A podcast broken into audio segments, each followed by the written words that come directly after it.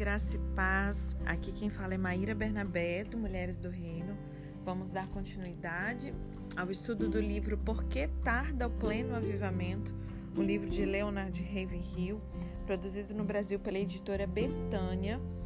Nós vamos iniciar o capítulo 8 e o título, ele é um tanto assim, só o título, ele já é assim, um soco na boca do estômago. Olha o título, gente crentes incrédulos. Parece assim incoerente, né? Meu Deus do céu. Porque pensa no peixe, o peixe ele nada, o crente ele crê. Teoricamente deveria ser assim, né? Vamos ver aqui o que, que o Senhor quer falar com a gente hoje? Ele diz assim: qualquer dia desses, uma pessoa bem simples vai pegar a palavra de Deus, vai ler e vai crer nela.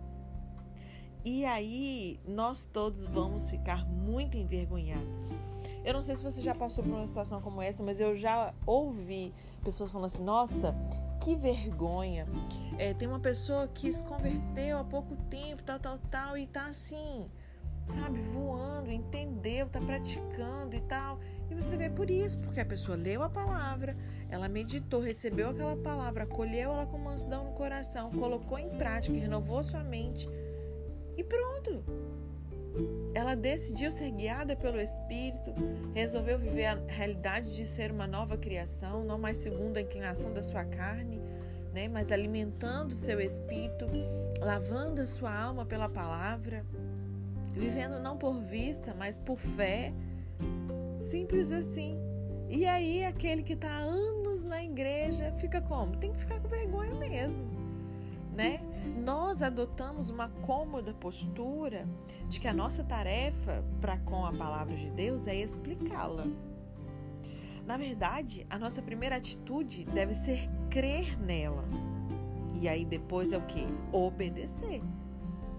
Parece meio óbvio, mas muitas das vezes é, nós não fazemos isso. Em primeiro lugar, eu tenho que pegar a palavra, crer nela de verdade, como o Tiago diz, crer sem duvidar, né? E depois o que? Obedecer, porque não adianta nada ser ouvinte não praticante. Né? A melhor versão da Bíblia é qual?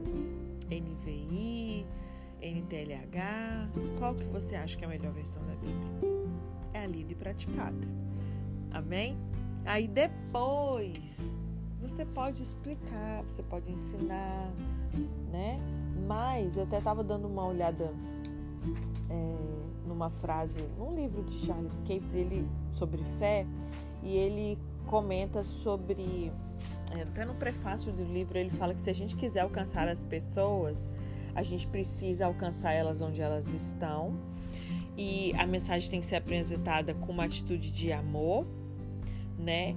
E a gente precisa, é, como diz, é, explicar. Como é que eu vou explicar para vocês?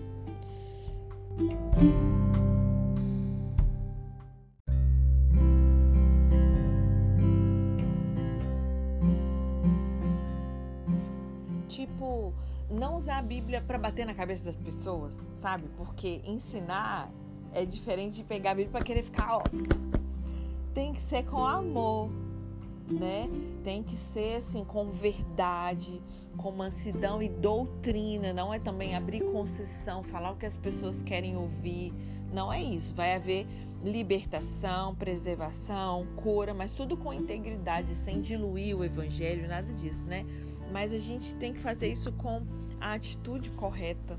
Amém? E antes disso, eu preciso crer na palavra e depois obedecer ela para que aí todos os outros passos aconteçam. Né? Um pensamento que tem ocorrido com frequência ultimamente é que existe uma grande diferença entre conhecer a palavra de Deus e o Deus da palavra. Muitos conhecem a Bíblia, já leram a Bíblia inteira, mas não têm esse conhecimento do Deus da palavra. Não é verdade que toda vez que assistimos um seminário de estudos bíblicos, ouvimos uma repetição das mesmas velhas lições e saímos dali sem ter aumentado nem um pouco a nossa fé? E a Bíblia diz que a fé vem pelo ouvir e ouvir a palavra. É possível que Deus nunca tenha visto um grupo de crentes tão incrédulos como essa geração. E na verdade a Bíblia fala sobre isso, né? É bem profético. Existe esse questionamento, não é à toa. Porventura, a gente vai achar fé? Como isso é humilhante, como isso é desafiador. Né? Afinal, o crente, ele deveria crer, não deveria ser incrédulo. Será que nós estamos talvez deslumbrados com a riqueza espiritual, com essa abundância espiritual que está disponível? Talvez sejamos como um marinheiro pobretão que cruza o Atlântico e fica alucinado, magnetizado ao pensar que ali embaixo está um navio Lusitânia com muita riqueza em seu bojo que poderia pegar para si? O único problema são os metros e metros cúbicos de água que o separam dele. Do mesmo modo, a Bíblia, que é o talonário de cheques do crente, né? Que é aquele cartão de crédito sem limites, que é dado pelo Senhor da Glória, que garante tudo é vosso e vós de Cristo e Cristo de Deus. Ele diz: Eu estou me sentindo fortemente insatisfeito com a pobreza espiritual que nós, os crentes, estamos vivendo na atualidade. Ele não está falando para o ímpio, ele está falando para mim e para você. Quantas vezes vamos a uma reunião de oração e ouvimos uma frase tão comum: Senhor, tu podes fazer isso, referindo-se a um determinado pedido, né? Mas essa afirmação, você acha que isso é fé? Pode ser, mas Leonardo ele nos desafia a enxergar sobre uma outra ótica pode ser que isso não seja fé. Como assim? Simplesmente é um consentimento mental, porque é, até lembrando desse livro que eu falei de Charles Capes, que ele fala sobre fé e confissão, é, fé é diferente de consentimento mental. Eu entender, ter um entendimento, concordar mentalmente é diferente de ter fé, né? E aí eu falar que Deus pode fazer algo, eu simplesmente reconheço a onipotência de Deus. Não necessariamente é uma afirmação de fé. Eu creio que o Deus vivo, o Senhor da glória, pode transformar, por exemplo, é, essa escrivaninha aqui, onde eu estou escrevendo, ele pode transformar isso aqui em ouro maciço. Transformar água em vinho ou madeira em ouro é coisa dentro da capacidade de Deus. Eu não consigo fazer isso, mas Deus consegue. Mas ele transformou água em vinho quando houve necessidade disso. Não é ao acaso nesse momento, por exemplo, um milhão de dólares, para mim, e ele fala isso, eu vou tomar posse da palavra dele, também para mim seria muito útil. E ele diz: Eu não gastaria nem um centavo para mim mesmo. E nem teria do que me envergonhar, entre aspas, naquele dia. Na verdade, nós temos muita necessidade desse dinheiro. Mas afirmar que ele pode fazer madeira se transformar em ouro não opera a transformação. Eu dizer não faz essa transformação. E assim eu fico sem o dinheiro. Mas, se pela fé eu disser, lembra do princípio que existe ali em Marcos 11 registrado para nós. Inclusive, já vou abrir um parênteses aqui. Olha como é que Deus faz as coisas, né? Hoje, quem está no grupo Talmidim, já viu lá no grupo hoje quem está no grupo do WhatsApp, né? Que tem gente que só participa aqui pelo Spotify. É, finalmente consegui terminar, aleluia, para glorificar de pé a igreja. Subi os estudos anteriores que nós tínhamos feito somente no grupo do WhatsApp, porque, né, explicando para quem chegou aqui há pouco tempo, nós temos aqui Mulheres do Reino, com o clube de leitura dos livros, que muito edificam a nossa vida, e nós temos o grupo Talmidim, que é um, um grupo exclusivo de estudo da Bíblia né? É, e o Mulheres do Reino Clube de Leitura ele acontece com um grupo exclusivo do WhatsApp e no Spotify. E o Tom Jean ele só acontecia pelo WhatsApp. E aí, com o passar do tempo, muitos começaram a me pedir que tivesse também no Spotify. E aí eu decidi subir todos os estudos que nós tínhamos feito, né? Então, quando a gente acabou, é, segundo a Pedro, eu subi todos os outros áudios. Na verdade, eu fui subindo aos poucos, né? Faltava o último, que era Atos, o maior de todos, eram 40 áudios, e eu fui subindo aos pouquinhos, dá bastante trabalho para eu conseguir fazer um a um. e hoje eu acabei para a honra e glória do Senhor. Então a gente vai retomar os nossos novos estudos segunda-feira, então, no grupo Talmidim, no WhatsApp, mas também vai estar disponível no Spotify do Talmidim, né? Tem o link na bio do Instagram do Mulheres do Reino. Caso queiram, pode me pedir por lá, no meu pessoal também, arroba Maíra Bernabé, ou no WhatsApp para aquelas que têm contato também lá. Vai acontecer o estudo do Evangelho segundo Marcos, tá bom? Então, não perca, segunda-feira a gente inicia o estudo de Marcos. Então, voltando aqui, ele fala, né? Me lembrei de Marcos 11, que fala desse princípio de fé e confissão. E o próprio apóstolo Paulo ele também fala sobre isso, né? Eu criei, por isso falei. É, erramos muito também sobre isso, tá? Somos pouco ensinados sobre isso. Eu fiz o estudo desse livro Fé e Confissão é, com um grupo fechado há um tempo atrás. Tenho muito desejo de trazer ele para cá para todo mundo, mas eu ainda não consegui contato com a editora. Né? Ele é publicado no Brasil pelo Rema. É, não consegui contato com a editora, por isso que eu não joguei o estudo para cá e nem fiz um novo. Mas estejam orando para que eu consiga, porque tem muito estudo legal e eu queria trazer para cá também sobre isso. Quem quiser estudar o livro, recomendo. Charles Capes, Fé e Confissão, tá bom? É, então, não existe a fé de boca calada porque a fé ela tem uma voz, a fé fala, né? Então a gente percebe que pela fé, se eu disser, ele irá transformar essa mesa em ouro, aí o problema está resolvido. Deixa eu até. Ah, não, não tá aqui ler para vocês. Então existe um princípio. Por que, que isso vai acontecer? Porque existe um princípio bíblico em Marcos 11.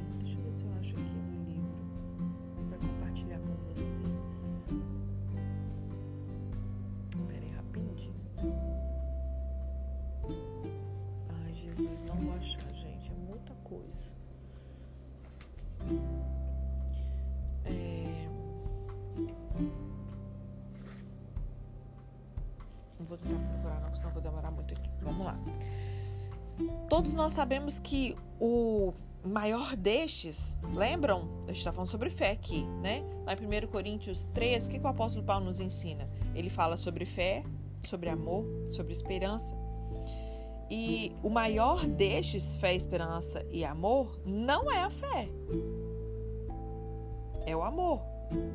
Então mostra que a gente tem que dar muita atenção para algo que também não é muito ensinado, que é o amor do tipo de Deus. Também já recomendei, já fizemos um estudo aqui sobre o livro de, do irmão Kenneth Reagan, Amor, o Caminho para a Vitória. Todo cristão tem que estudar esse livro, pelo amor de Jesus. Eu estou reestudando ele, estou ouvindo os áudios novamente esse ano, atualmente, inclusive. Mas, é, voltando para o fé, que é o que a gente está falando agora. O fato de ele não ser o maior não quer dizer que eu tenho que negligenciar. Eu vou ignorar porque é menor a fé e a esperança? Não. Onde é que a gente vê a fé genuína hoje em dia? O que se vê hoje em dia é um mascaramento da fé. O que nós chamamos muitas vezes de fé nem é fé. Um apelo que se ouve com frequência é: cremos que Deus deseja que entendamos a transmissão do nosso programa, é, estendamos o programa de transmissão para 10 estações de rádio. Nós estamos esperando dele os fundos necessários para isso. Então, irmãos, nos escreva o mais breve possível. Isso pode até ser uma afirmação de fé, só que com entre aspas indiretas e não é dirigida apenas para Deus. Nós, os crentes, gostamos muito de citar superficialmente aquele versículo. E o meu Deus, Filipenses 4,19.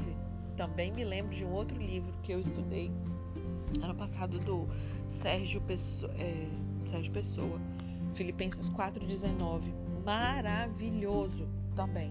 As pessoas citam o texto de Filipenses 4,19, o meu Deus, segundo a sua riqueza em glória, há de suprir em Jesus, em Cristo Jesus, cada uma de vossas necessidades. Que palavra extraordinária, cada uma de vossas necessidades.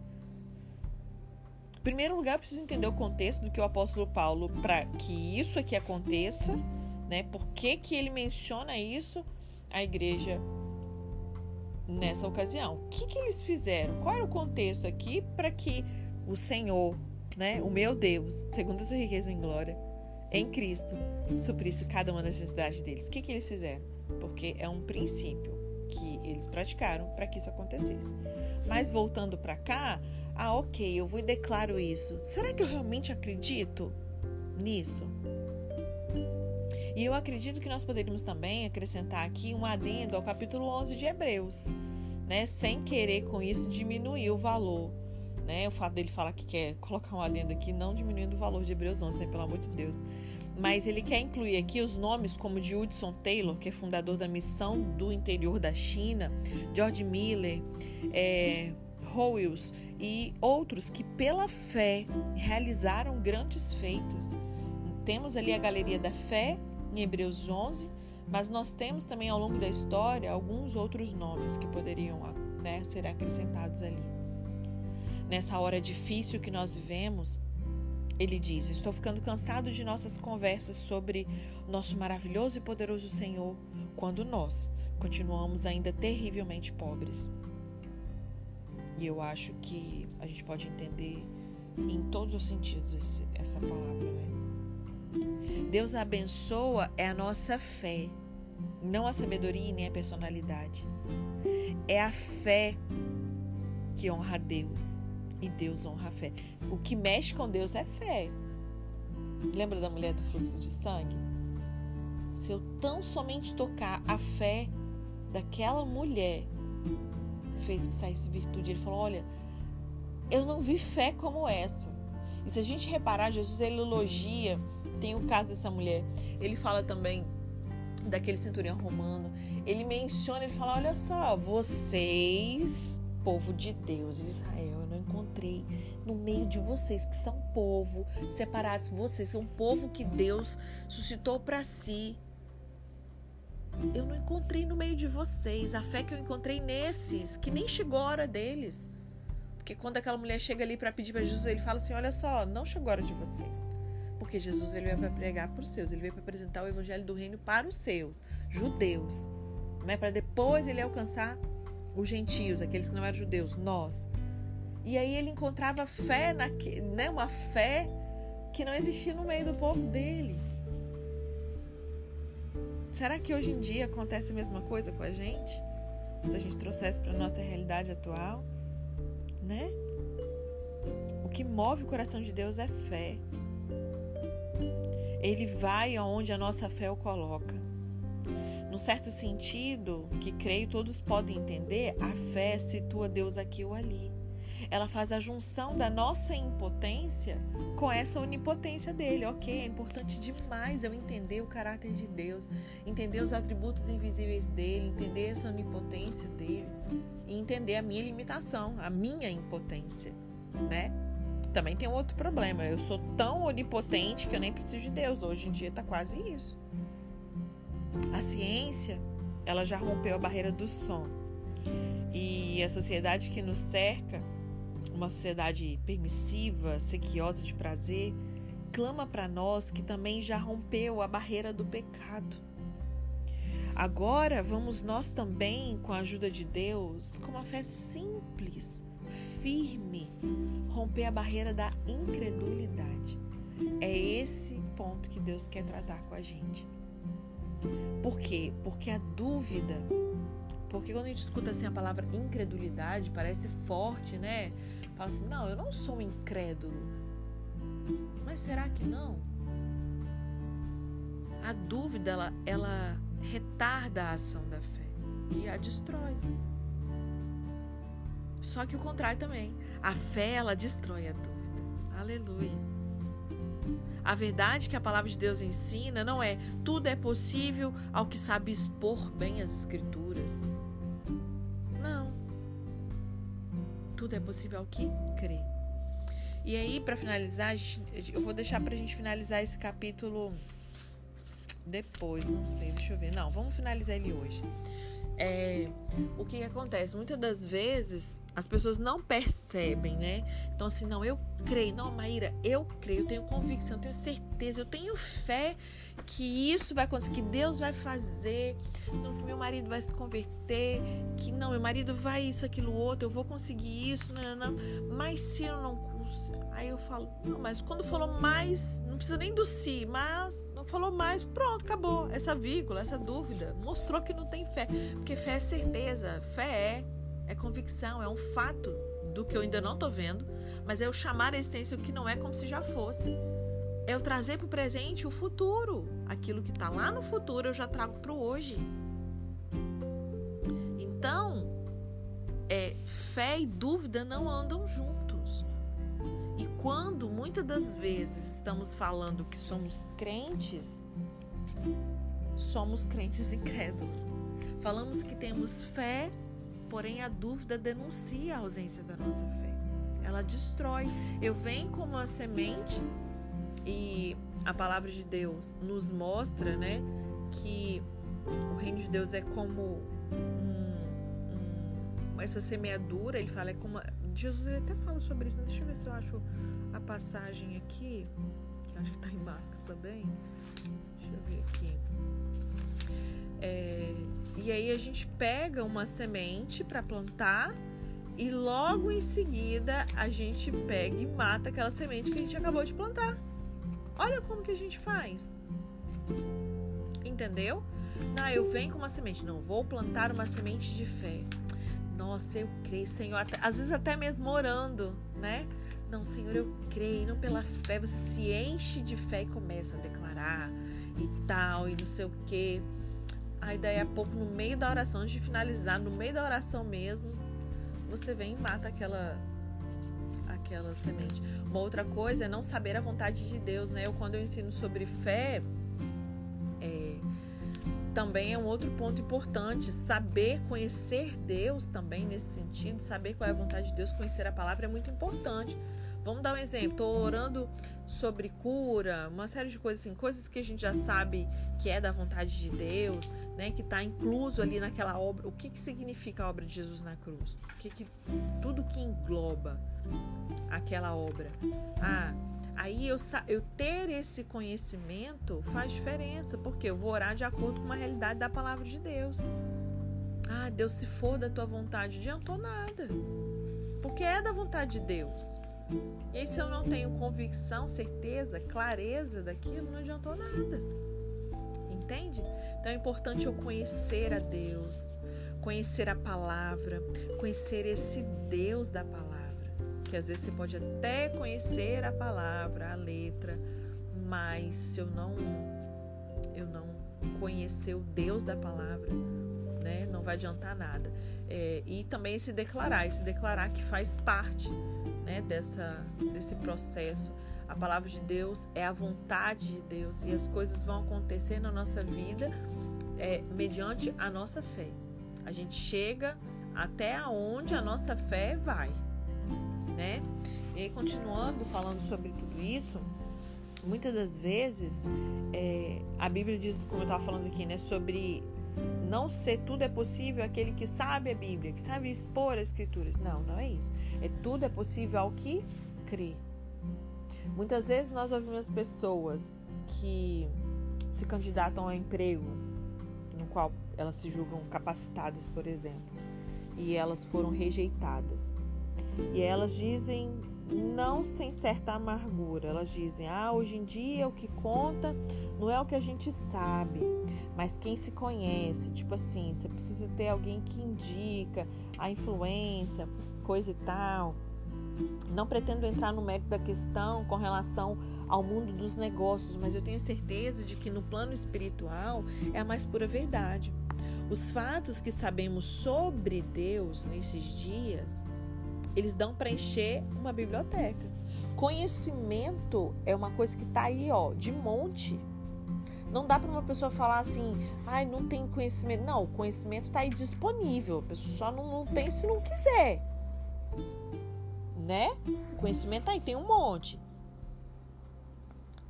É, mas conhecer fatos sobre Deus é uma coisa. Eu vou dar um exemplo. Imagina antigamente o pessoal tinha muitos negócios de fã-clube, né? Ah, sei lá, sou fã de fulano. Imagina uma figura pública aí. E aí você sabe tudo da vida daquele daquele artista, daquele, daquela personagem pública lá. aquela persona. Mas você conhece ela? Não. O fato de você saber qual é a comida preferida dela, nananã, e tal, tal, tal, o que aconteceu tal época da vida dela, não sei o quê. Isso não quer dizer que você a conhece. Você não tem intimidade. Sabe? Então você sabe alguns fatos sobre ela. Então conhecer fatos sobre Deus, né, trazendo essa analogia para isso que a gente está falando, é uma coisa. Conhecer a pessoa dele é outra coisa muito diferente. Paulo, por exemplo, ele não tinha nada e, no entanto, ele possuía tudo, ele diz. Olha que paradoxo lindo. Que abençoada pobreza, né? Esse grande homem, ele era espiritualmente riquíssimo. O fato de estar edificando o reino de Cristo e de estar escrevendo os oráculos de Deus nunca subiu a cabeça dele. E a despeito de tudo que ele fez, já quase ali no fim da sua carreira, ele diz: para conhecê-lo e o poder da sua ressurreição e a comunhão dos seus sofrimentos, me conformando com ele na sua morte. O maior empecilho que existe para que os crentes transformem em realidade diante dos olhos do mundo as promessas de Deus é, sabe o que? É o nosso desprezível ego. Só que Paulo ele declara que o seu antigo senhor, que era o seu ego, foi destronado. finalizamos ontem, né, falando sobre isso, sobre é, o avivamento. Ele requer é, a evidência ali de um cadáver né? Então, o nosso ego precisa morrer, ele precisa ser destronado. E o que é melhor? Ele, lá em Gálatas 2,20, foi o texto que eu né, dei o exemplo ontem, né? Quando eu finalizei o áudio de ontem. É, esse ego ele é anulado na cruz. Então, Cristo pôde ser entronizado na vida dele. Então, assim, eu e você podemos entronizar Cristo na nossa vida. Amém? Para que nós é, nos purifiquemos e estejamos preparados para que Ele assuma o controle, é preciso que o egoísmo, que a autocompaixão, que a justiça própria. Ai, Maíra, mas não é justo. Gente, é favor imerecido, é graça. A justiça de Deus foi Ele nos fez justos, não é sobre nós, não é o que nós fizemos, nós não tínhamos como pagar. A autossatisfação, a importância própria. E tudo que tem a ver com o ego, isso tudo tem que ser entregue à morte. Não importa quem nós somos, nem o que nós sabemos. O que, o que realmente importa é o que somos diante do inescrutável Deus. Se desagradarmos a Deus, não importa quem vamos agradar. É isso que nós precisamos nos preocupar, agradar a Ele. Se agradarmos a Ele, não importa a quem vamos desagradar. Aquilo que podemos chegar a ser pela nossa união com Cristo é uma coisa, mas aquilo que somos é outra coisa muito diferente. E Leonardo ele fala assim: Eu me encontro profundamente insatisfeito com o que sou. Se você está satisfeito, então tenha compaixão desse seu irmão mais fraco e ore por mim. Se você está tão bom assim, então tá, beleza. Bom, eu não tô não. Existe um tipo de fé que é natural, né, que é intelectual. Quando a gente está estudando sobre fundamentos da fé, a gente estuda sobre isso, né, os tipos de fé. Existem os tipos de fé. Existe uma fé que é natural. Por exemplo, ah, é, que eu não preciso, é, eu uso a minha parte lógica, intelectual, né? Só que também existe a parte da fé que é espiritual. E aí eu queria né, chegar no ponto da questão da letra mata. De que adianta nós pregarmos a palavra se no momento em que nós anunciamos nós não temos essa fé viva para comunicar vida? Porque lembra de Ezequiel 37? Os ossos já deixaram de ser ossos, já tem carne, tá ali o corpo já todo formado, mas não tinha vida. Enquanto o espírito não entrou dentro dele, daquele corpo, não adiantava de nada. Só virou um exército, só, só teve vida depois que o Espírito entrou dentro. Então, as nossas pregações, as nossas palavras, aquilo que estamos anunciando precisa ser cheio de fé para comunicar vida, porque a letra mata. Será que a gente vai continuar adicionando mais morte à morte? Ou vamos mudar isso? O maior benfeitor do homem hoje será aquele que puder trazer o inestimável poder de Deus para esse cristianismo orgulhoso e sem poder que vivenciamos hoje. A promessa de Deus ainda está de pé. O povo que conhece ao seu Deus se tornará forte e ativo. Aleluia. E se algum de nós conhecer a Deus, então, coitado de você, Satanás. Porque acabou, né, gente? Oh, meu Deus do céu. E glória a Deus por esse despertar, por esse estudo que estamos fazendo, porque vamos descobrir a cada dia, a cada áudio, por que, que está tardando esse pleno avivamento. E vamos mudar, nos posicionar. Cada ponto que o Espírito Santo nos mostrar aqui para que esse avivamento aconteça. Primeiro em nós e depois através de nós, dentro dos nossos lares, alcançando as nossas comunidades de fé e depois se espalhando por toda a sociedade. Amém? Porque em breve ele vem para estabelecer o reino dele. E é nosso papel fazer isso aqui.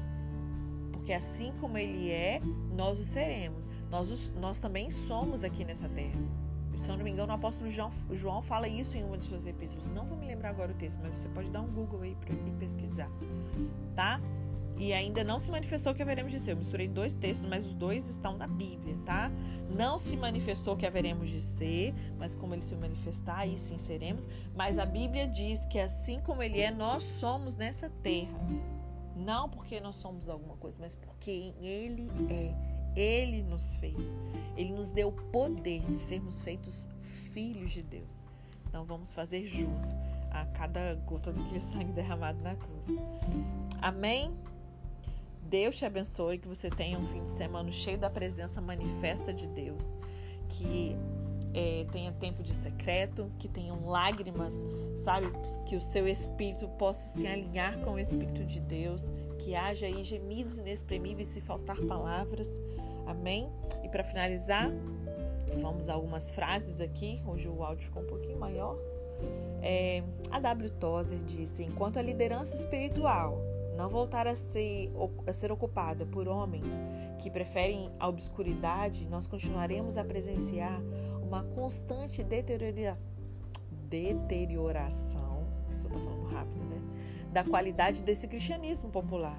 E possivelmente nós chegaremos ao ponto em que o Espírito Santo, entristecido, se retirará como a glória de Deus se apartou do templo. E aí, né? Muitos nem vão perceber, porque fazem a obra sem o Deus da obra, nem percebe, né? É